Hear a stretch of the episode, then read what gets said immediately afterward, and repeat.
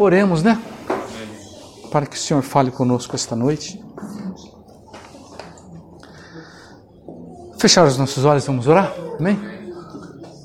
Senhor, pedimos que esta noite o Senhor se revele a nós, Pai. Se revele a nós. Fala conosco. E o Senhor use de misericórdia, Senhor Deus, e me ajude a transmitir um pouco daquilo que o Senhor tem no seu coração, Pai. Assim oramos e te pedimos em nome de Jesus. Amém. Vamos abrir em Mateus. Ah, vai? Tá. Mateus capítulo 13, versos 45 e 46. Quem poderia ler Mateus 13, 45 e 46? Outro sim, o reino dos céus é semelhante ao homem negociante que busca boas pérolas e encontrando uma pérola de grande valor, foi, vendeu tudo que tinha e comprou uma. Isto. Parece que a gente ensina isso para criança, né? Mas na realidade isso é coisa séria e é para adulto. Para as crianças também, é claro, né? Então, diz que um homem. Deixa eu deixar o, meu, o texto aberto aqui. Mateus Está aqui? Pronto. Obrigado. Mateus 13. O reino dos céus é também semelhante a um que negocia e procura boas pérolas. Estão vendo ali na televisão? Tem ali uma pérola, né? E tendo acabado, achado uma pérola de grande valor, vende tudo o que possui e a compra. Então, continuidade que nós estamos estudando sobre a palavra que o Imitian deu, deu no encontro. Algumas coisas eu estou colocando, algumas coisas é de mim, minhas, mas a maioria é o que ele está falando. O que nós vimos na reunião passada, o que, que é?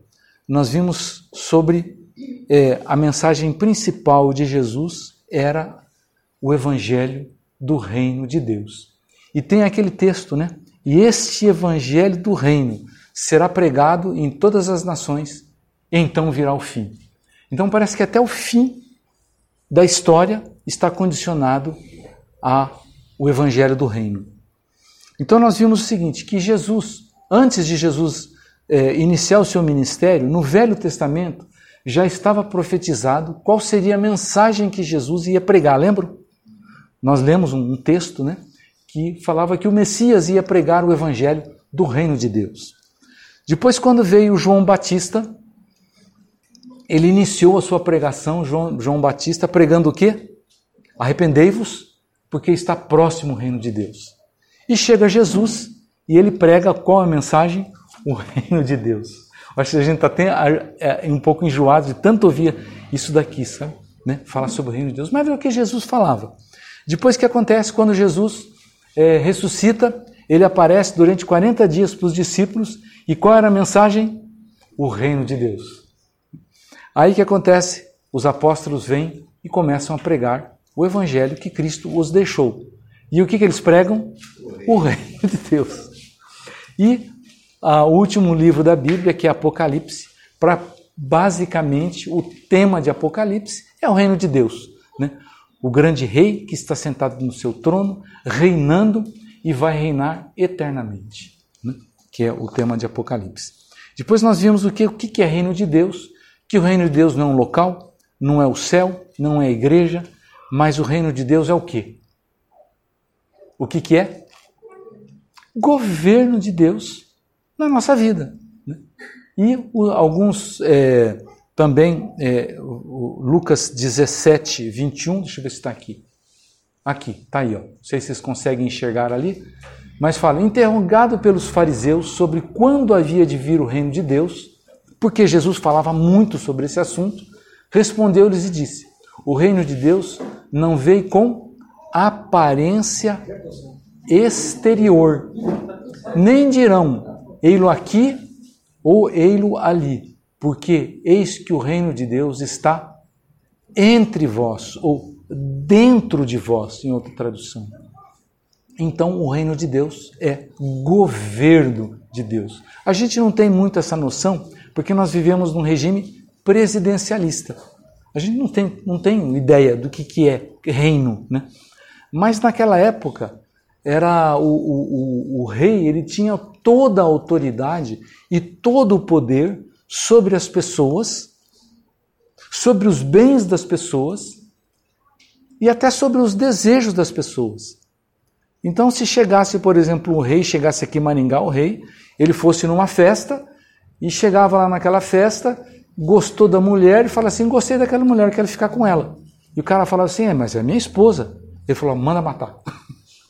O negócio não tinha muito esse negócio, era, ele era dono de todas as coisas. Ele chegava numa vinha, né, gostava daquela vinha, falava assim: olha, colhe essa safra que eu gostei dessa safra, eu quero ela para mim. É claro que isso era um, reino autoritário, né? mas assim eram os reis naquela época, eles tinham domínio sobre tudo. Né? E o Quírios, que a gente fala que Jesus, é Jesus, ele tem autoridade sobre todas estas coisas. Né? E quando a gente fala sobre a parábola da pérola preciosa, é, a gente fala o quê? Quem poderia ler, por favor, a parábola da pedra preciosa? O reino dos céus é também semelhante a um que negocia e procura boas pérolas. Isto. E tendo achado uma pérola de grande valor, vende tudo que possui e a compra. É mais ou menos assim, vou parafrasear isso daí, né? Obrigado. Deus te abençoe pela água. Sabe, é, já muitas vezes falaram assim que, Cláudio, essa palavra não é essa palavra minha, né? Mas essa palavra que você dá é muito forte, né? E nós tivemos casos até de pessoas que saíram da igreja que falaram assim, olha, isso aqui eu não quero compromisso, né? Isso falaram literalmente, eu não quero compromisso. Mas a pessoa que ama Jesus, que ama Deus, o que, que ele quer? Compromisso. Eu quero compromisso com aquele, com o meu Criador, Criador de todas as coisas, né? Mas parafraseando essa, essa, essa parábola, né? É mais ou menos assim: uma pessoa, um cara estava passando em frente de uma vitrine e viu aquela, aquela pérola bonita e falou assim: Eu quero essa pérola para mim. E ele entra lá na loja e fala assim: Quanto custa? O cara fala assim: Quanto que você tem na carteira? O cara tira, olha, lá tem, tinha milão. Ele falou assim: Olha, dá tudo que você tem aqui para comprar. Ele falou: Mas daí eu vou ficar o quê? Eu vou ficar sem dinheiro no banco? Falou, ah, você tem dinheiro no banco? Falou, tem. Não, quanto você tem no banco? Falou, tanto. Então, para você comprar essa pérola, você tem que ter tudo que você tem no banco. Mas o cara queria tanto aquela pérola que ele pegou, fez um cheque, passou todo o dinheiro para ele. Aí o cara falou, mas e agora? Eu vou, vou morar onde? Vou, como é que eu vou fazer para sustentar minha casa? Ele falou, você tem casa. Falou, tem. Falou, para você comprar essa casa, você tem que comprar essa pérola, você tem que dar a tua casa também. Falou, mas cara, e agora, né? Mas o cara queria tanto aquela pérola que ele pegou, deu a procuração da, da casa e entregou para o cara. Ele falou: Puxa vida, eu vou agora dormir aonde? No meu carro? O cara falou: Você tem carro? Eu falei: Olha, para você, você, você comprar essa pérola, para você obter esta pérola, você tem que dar o teu carro também. O cara fala: Puxa vida. Pensou, pensou. Falou: Quer uma coisa? Eu quero essa pérola. E deu o carro dele também. Ele falou, mas e agora? Como é que vai ficar minha família? Ele falou, você tem família? Tem. Você vai ter que dar teus, teu, tua esposa, teus filhos, para você ter esta pérola. Ele pensou, pensou, meditou. E ele falou assim, não, eu quero essa pérola. E deu a sua família. Ele falou, e agora? Só me resta eu. Ele falou, ah, então você tem que dar a sua própria vida para você obter essa pérola aí. Né? E o cara queria tanto que ele pegou e deu a sua vida também. Aí aquele cara pegou tudo que ele tinha e falou assim: Olha, eu vou devolver tudo isso aqui para você. Ele falou assim: Você administra bem, porque você vai levar a pérola, mas você administra bem, mas nada disso te pertence. É exatamente o que diz essa parábola, essa parábola que vendeu tudo que tinha. Então é muito interessante essas coisas, essas, essas partes assim radicais, né, de Jesus, que radical não é aquela pessoa extremista. Radical é a pessoa que toma pela raiz, porque a raiz da palavra radical é raiz, tomar pela raiz, né? Mas Jesus ele sempre tomava pela raiz. E nós, né, que começamos a analisar, fala assim, poxa, mas isso aqui não é, não é muito forte para mim, não? O que vocês acham, hein? Será que isso é muito forte? Para se deixar ser governado, né? Acho que não tem muita outra maneira. Quem que era a pérola preciosa? Era Jesus. Né? E na realidade a gente tem que aprender, se nós queremos Jesus, nós temos que dar até a nossa própria vida. Não foi sempre assim, irmãos. Quem quiser achar a sua vida, perdê-la. Eu digo assim, esse é o evangelho do reino, que na realidade nós ganhamos tudo quando nós temos a pérola preciosa. Quem tem Jesus tem tudo. E às vezes a gente quer segurar algumas coisas na nossa vida. E quanto mais a gente segura, mais escravos nós somos de nós mesmos ou de alguma outra coisa que tem por aí. Ou às vezes escravo do próprio dinheiro. Mas nós temos que ser livres. Porque Jesus é tudo para nós, é a nossa pérola preciosa. Né? Então, quem, porque aquele que quiser salvar a sua vida, perder-lhe-á. Quem perder a sua vida por amor a mim, achá-la-á. Pois o que aproveita o homem ganhar o mundo inteiro se perder a sua alma? Ou o que dará o homem em recompensa da sua alma? Mateus 16, 25 e 26. Então é alguma coisa assim forte mas é libertadora. Sabe por quê, irmãos? Porque às vezes nós achamos que nós temos alguma coisa. Será que nós temos alguma coisa? Ou nós somos mordomos de alguma coisa? Quando nós viemos, quando a gente vem ao mundo, nós viemos, nós vimos, né? Vemos. Como é que é o verbo? Vemos. Nós chegamos. Chegamos sem nada, né? Você chega com o que quando você vem nessa, nessa vida? Com que conhecimento que você chega? Nenhum. Com que roupa que você chega? Nada. Não sabemos nada, não conhecemos, não sabemos andar, não sabemos falar e não sabemos comer. E quando nós partimos, nós partimos com o quê? Nada. Nada. Olha, gente, na, minha, na, na fábrica que eu trabalho, na empresa que eu trabalho, tem muito parafuso lá, porque tem muita máquina. Eu não vou levar um parafuso daquelas máquinas, sabia? Júnior, você não vai levar um pedacinho de fio dessa casa. Nós não vamos levar. Oi? Você foi o parafuso lá no meu caixão. Né? Nós achamos que temos alguma coisa. Que belo, que ledo engano, né? Tudo é de Deus. Tudo pertence. Que, que nós não temos nada que Deus não tenha sido nos dado. Exatamente. O, o dom que. Obrigado. Exatamente. Porque o que, que nós temos? Nós temos dons. Temos dons. Nós temos aqui profissionais.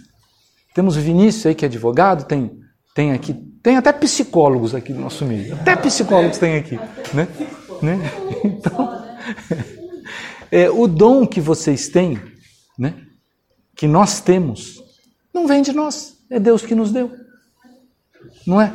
A fé que nós temos vem da onde? Vem de Deus. Então tudo, mas absolutamente tudo que nós temos vem de Deus. Uma vez, alguns anos atrás, eu estava comendo, né? Lá o meu arrozinho, meu feijão, tomate, bife frito, aquele ovinho gostoso, quando se abre aquele ovo amarelinho, cai aquela calda, né? Se mistura com arroz, que delícia, né? Aquele ovo, né? Eu falei, olha, eu estava falando assim, eu trabalhei, ganhei, né? Olha que, que, que mesa farta, né? E assim eu recebi um chamamento de Deus, sabe, no meu coração? Deus falou assim para mim: Você acha que isso veio do teu trabalho? Né? Aquilo não vem do meu trabalho, irmãos. Aquilo vem de Deus. Né? porque eu nem plantar eu plantei. A semente do que, que vem o feijão é um milagre. É um milagre nascer um feijão. Gente, né? é um milagre na criança. Isso, Vinícius, isso é um dom, de, essa menina é um dom de Deus para a vida de vocês. E a gente vai envelhecendo, a gente vai vendo que nossos filhos não nos pertencem. Não nos pertencem. Estão compreendendo, irmãos? Que tudo é de Deus. E tudo é para Ele, por Ele. Né? Vamos ler um texto aqui juntos? E tudo é emprestado, né? Tudo é emprestado, nós somos mordomos, nós temos que administrar bem aquilo que Deus deu. Exatamente, obrigado, é, Jussara. Sabe por quê, irmãos? Se Deus deu os nossos filhos, sabe o que nós temos que fazer com esses nossos filhos? Administrar bem esse dom de Deus são os nossos filhos. Cuidar bem deles. Se nós temos bens, nós temos que cuidar bem dos bens porque é para o Senhor, é para usar para o Senhor. Se Deus nos dá um trabalho, nós temos que glorificar a Deus no nosso trabalho, porque é Ele que nos dá. Né? Então vamos ver lá, onde que está esse esse texto aqui. Deixa eu procurar aqui onde é que está esse texto. Vamos abrir Romanos 11, 36. Então, irmãos, esse é o, é o nosso evangelho que a gente fala, evangelho do reino. Senhor, sem Deus, Jesus, sendo Senhor sobre as nossas vidas. Quem achou, por favor, pode ler? Porque dele e por meio dele e para ele são todas as coisas a ele, pois, a glória eternamente. Amém. Porque dele, e por ele, e para ele são todas as coisas. A ele glória. Agora vamos fazer assim, vamos fazer assim meio, é, vamos fazer um pouco é, é, em, não está pulado. Porque dele são todas as coisas. Por ele são todas as coisas. E para ele são todas as coisas. A ele glória eternamente. Né? Então, é, a gente, quando chegamos, chegamos nus, sem nada, frágeis, sem conhecimento, sem experiências. Né? É, ou seja, nós temos que cuidar bem, porque todas as coisas pertencem ao nosso Senhor, Jesus Cristo, ao nosso Quírios, Jesus Cristo. Então, é, essa parábola da pedra preciosa que está falando sobre o reino de Deus. E continuando, o reino de Deus aproximou-se. Esse foi o anúncio de Jesus. Jesus falou assim: O reino de Deus está chegado a vós. Ou seja, olha que interessante, irmãos. O Rei do universo, Criador de todas as coisas, dos átomos, das moléculas, das galáxias, da vida das células. Aquele rei tornou-se homem na pessoa do Filho de Deus.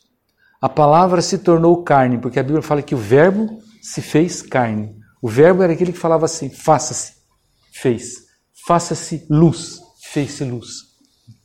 O rei se tornou servo, o rei de todas as coisas, que tinha o governo sobre todas as coisas, se tornou servo.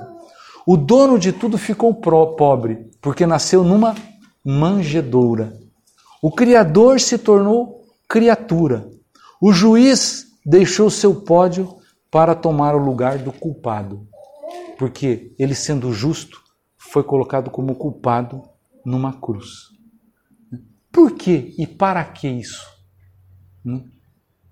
Porque todos nós nos rebelamos contra o seu reino. Lá em Adão e Eva, o que, que aconteceu com Adão e Eva? Eles se rebelaram contra Deus, eles desobedeceram e não quiseram mais a Deus. Nós não queremos a Ti como nosso Senhor, nós não queremos o Seu governo. E pelo pecado da desobediência, pela, pela desobediência entrou o pecado. Então, Deus manda o seu Filho unigênito, que se transforma de Criador para criatura, tudo isso que nós vemos aqui. Para quê? Olha só, para que que Deus fez isso?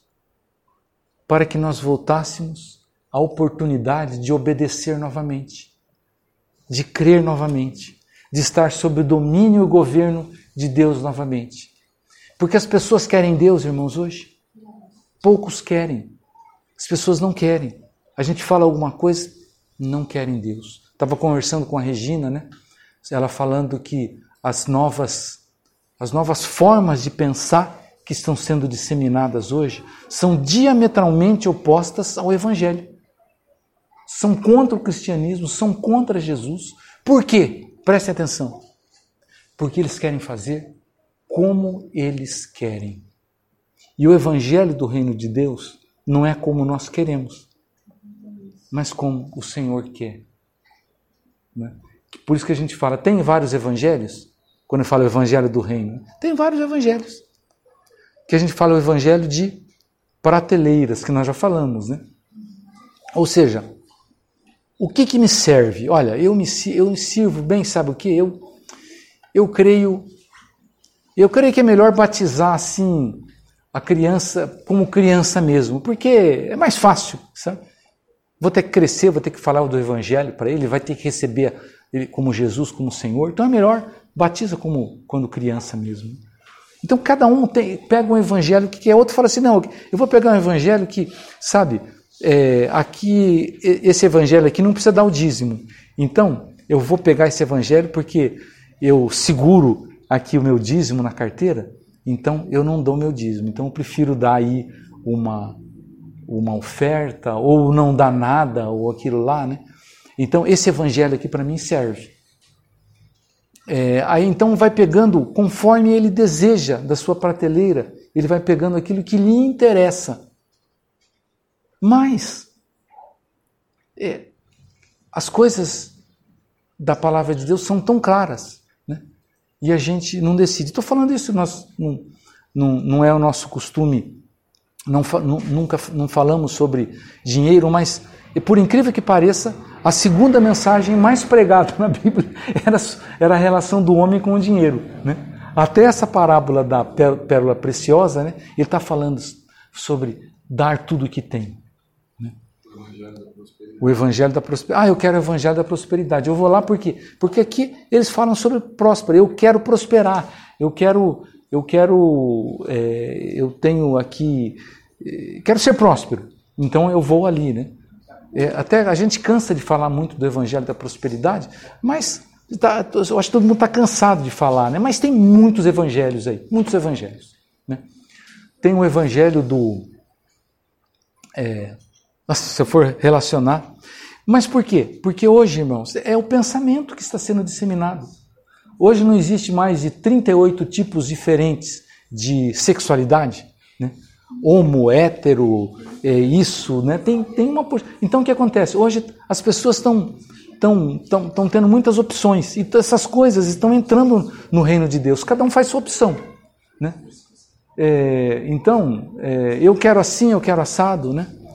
Mas quando a gente está, é, quando a gente é, entra no Evangelho do Reino de Deus, né, nós vemos assim: eu quero fazer conforme está escrito nas Escrituras, conforme Jesus nos ensinou. E eu quero que Ele seja o Senhor da minha vida. É que nem eu estava. É, eu fui numa tornearia, eu trabalho muito com, com torno, né? A gente faz peça, máquina lá e eu estava conversando com o senhor. Ele tem uma tornearia, um ótimo torneiro, mas ele está com um problema de saúde seríssimo, sofrendo assim de uma maneira terrível. E eu, toda vez que eu vou lá, eu assim, tenho vontade de orar por ele. Toda vez que eu vou, tenho vontade de orar. Eu falei, quer saber uma coisa? E tinha pessoas ali. Eu falei, Albertino, eu posso fazer uma oração por você? Quando eu falei que podia fazer uma oração, começou a chorar. Ele falou, vamos lá na minha sala. Eu fui lá na sala, fechamos a porta. Fechamos a porta, mas tem um vidro, todo mundo ficou olhando, né? Eu falei, Albertino, você crê que Jesus pode te curar? Ele falou, creio. Eu falei, você não quer receber Jesus como teu Senhor e Salvador? Ele falou, eu quero. Eu falei, amém. Todo mundo olhando lá, né? Porta fechada, né? Olhando. Impus as mãos nele e fiz a oração, aquela oração de dele receber a Jesus como seu Senhor. Mas agora eu fiz diferente.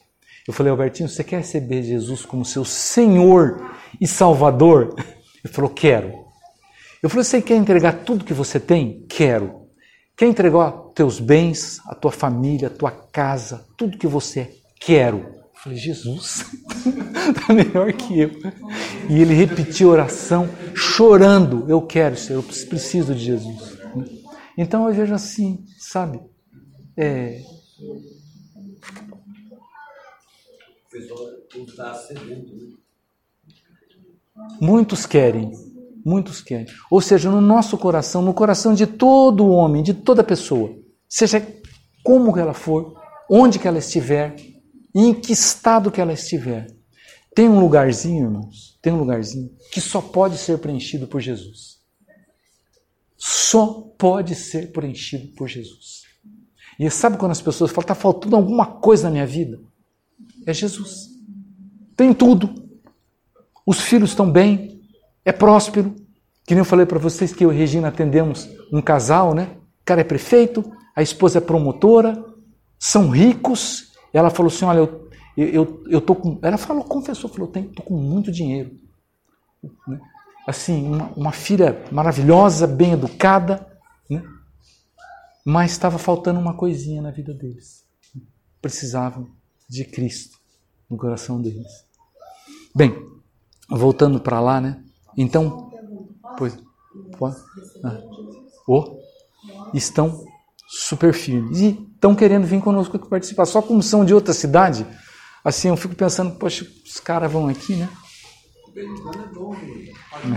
É. A gente vai lá também, né? Glória a Deus. Na casa primeira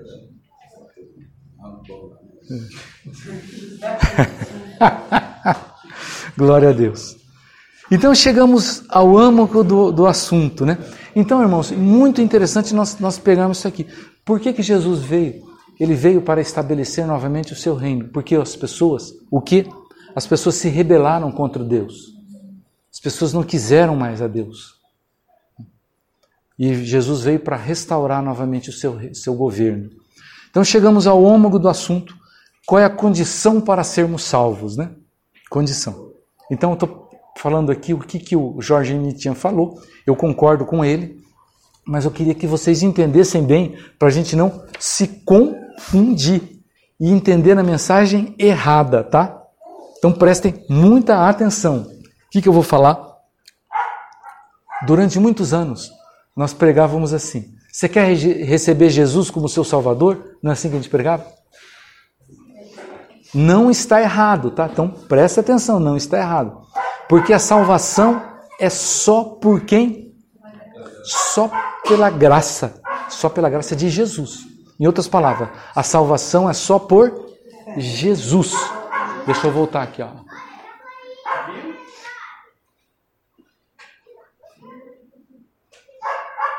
Opa.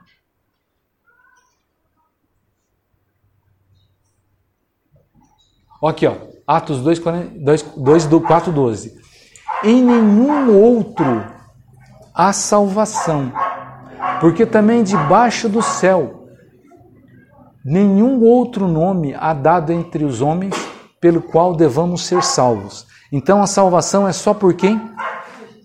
É por obras, é por bondade, que a gente confunde, né? Aquela pessoa é tão boazinha, como que aquela pessoa vai para o inferno? Não estou falando que ela vai para o céu para o inferno, não estou falando disso. Mas estou falando assim que não é a bondade da pessoa que leva para o céu. O que leva para o céu, o que, que é? O sacrifício de Jesus na cruz. A graça de Deus nas nossas vidas, o dom de Deus. Amém? Mas nós erramos quando a gente fala assim, você quer. Erramos, não, desculpe, nós não erramos. Então está bem. Incompleto. Quando nós falamos, você quer receber Jesus como seu Salvador? Porque na Bíblia não diz isso. Na Bíblia diz outra coisa. Vamos ver o que está na Bíblia? Na Bíblia diz assim: olha. Jesus sendo o Senhor das nossas vidas. E vamos ver os textos. Olha aqui, ó. Lá em Romanos 10, não precisam ler, ó.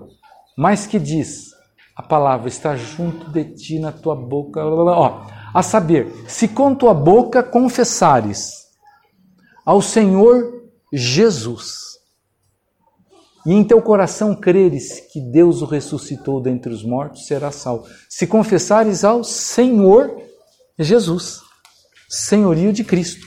Vamos para outro texto? Saiba, pois, com certeza toda a casa de Israel, que esse Jesus, a quem vos, vós crucificastes, Deus o fez Senhor e Cristo.